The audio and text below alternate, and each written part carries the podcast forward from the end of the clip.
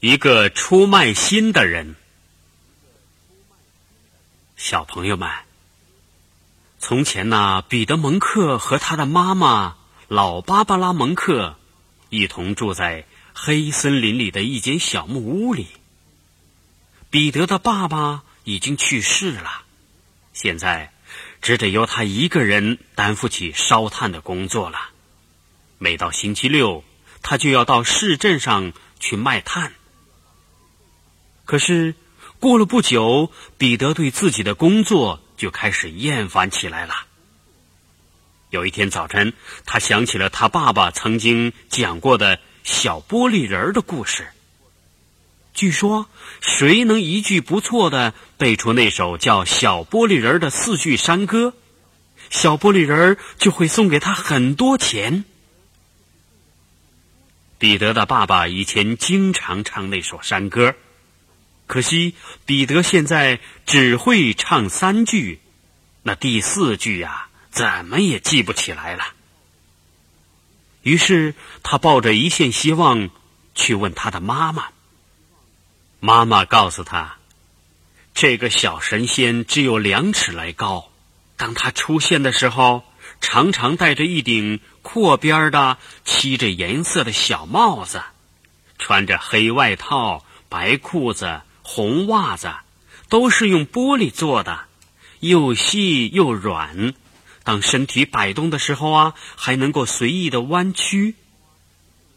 妈妈还说，只有在礼拜日中午十二点到下午两点出生的人，才能看到小玻璃人儿。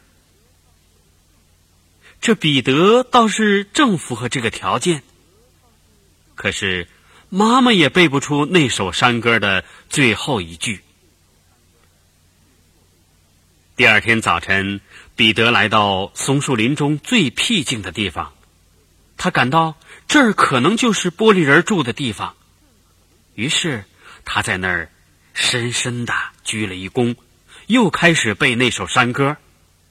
当他背前三句时，突然看到有个戴花帽、穿黑外套。白裤子、红袜子的小人儿躲在树后偷看，但是一下子就不见了。喂，跑回来，玻璃人先生！彼得喊着去找，但是没找到，只看见松鼠在松枝上跳来跳去，好像是在嘲笑他。直到松鼠离开树林，彼得还是想不出那山歌第四句的歌词。他失望的离开了林子。傍晚，彼得回到家里去，心里仍旧想着那个小玻璃人儿。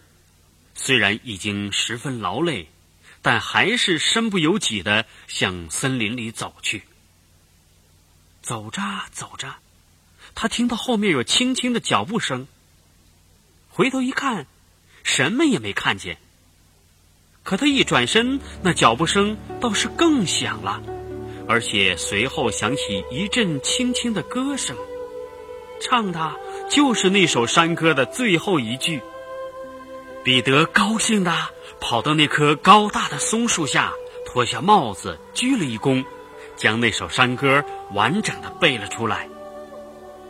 您守着黄金有山的寿命。谁能见到您，谁就有好运。突然，在松树下出现了一个小老人儿，他有一张和善的、有皱纹的脸，还有一簇小胡须，叼着玻璃烟斗。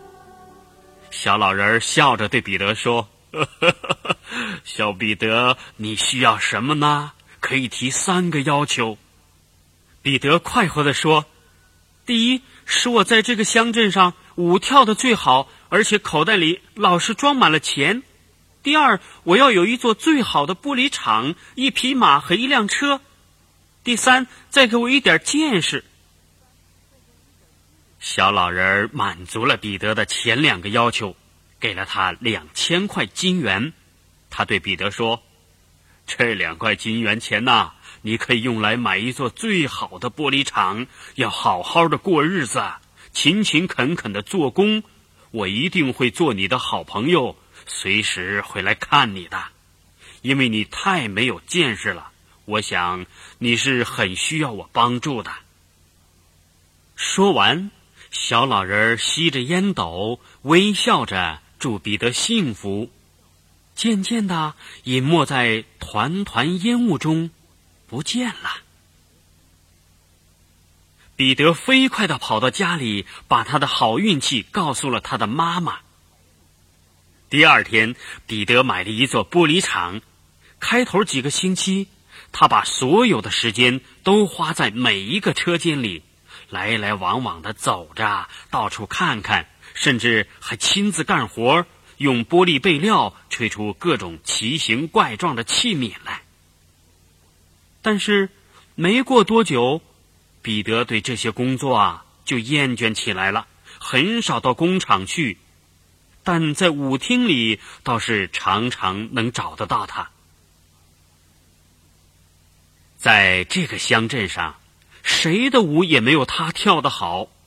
他的脚啊一碰到地板就觉得发痒，除了跳舞，他生活中没有别的事情可干。彼得尽管有许多不好的地方，但心地还是挺好的。当乞丐成群结队的围着他的时候，他老是把很多钱抛给他们。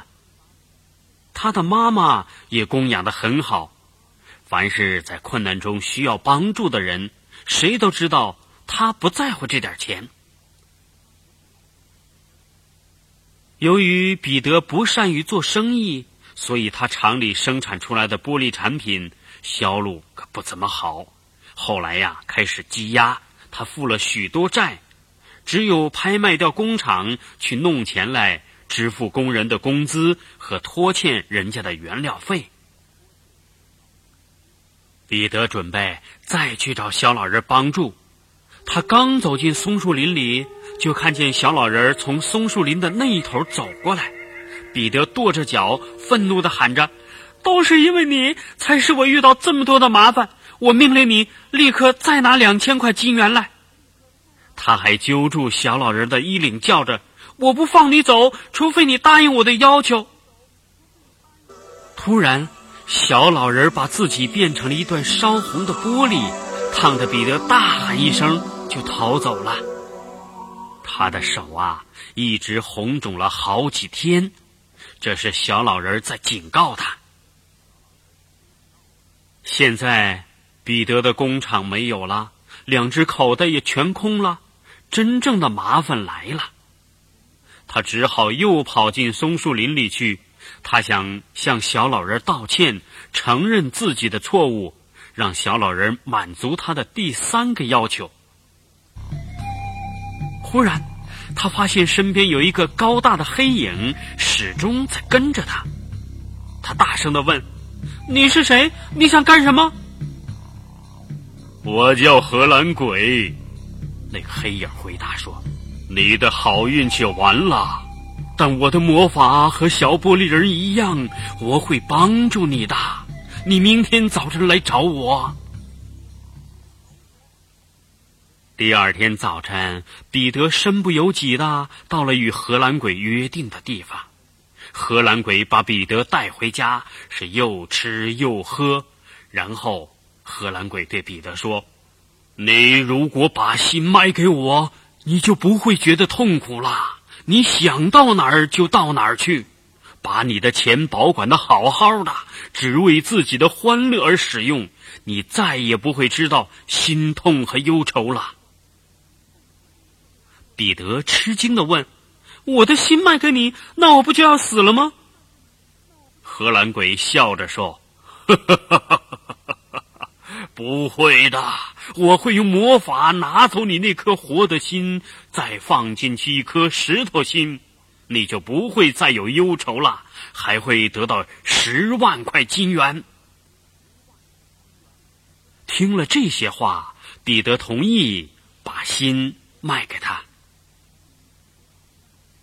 彼得记得，他喝了一杯非常浓烈的酒以后，就昏昏沉沉的睡着了。